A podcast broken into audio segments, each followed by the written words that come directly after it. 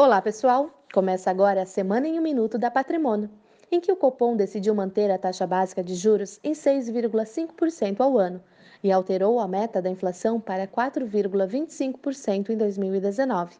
Essa redução do IPCA para o fim do ano sugere um possível corte na Selic, também condicionado ao avanço das reformas, segundo o próprio Banco Central. O PIB, por sua vez, foi revisado para baixo novamente. A expectativa agora é de que o Brasil cresça 0,93% neste ano.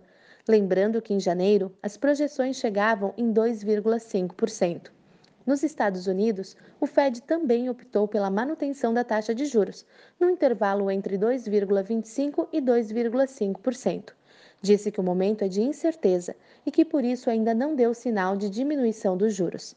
E por último, nesta semana, o Ibovespa voltou a atingir os 100 mil pontos, mas dessa vez conseguiu fechar acima dessa marca, com os investidores animados por conta do avanço da reforma da Previdência. Estas foram as principais notícias dessa semana. Um ótimo final de semana e até a próxima sexta-feira.